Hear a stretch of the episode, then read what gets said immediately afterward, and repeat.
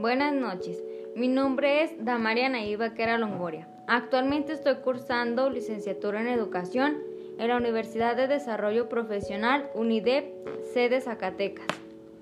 El día de hoy se desarrollará el tema Cambio de domicilio de escuelas particulares.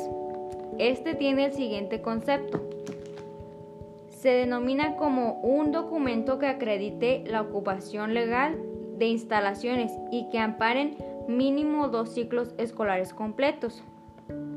Y cuenta con el siguiente objetivo.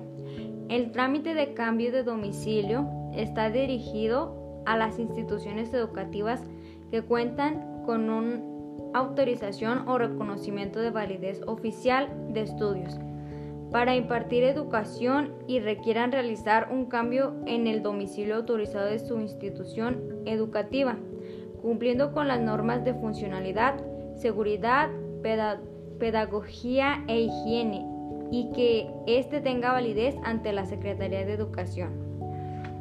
Enseguida nos vamos a un corte y regresando tendremos la participación de un invitado muy especial.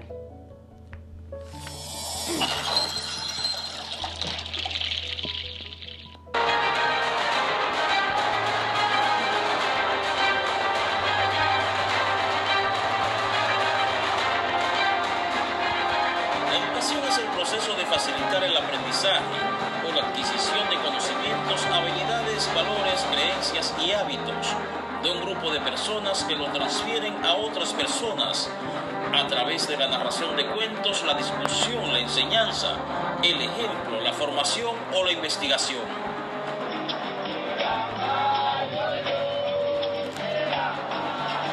La educación no solo se produce a través de la palabra, pues además está presente en todas nuestras acciones, sentimientos y actitudes.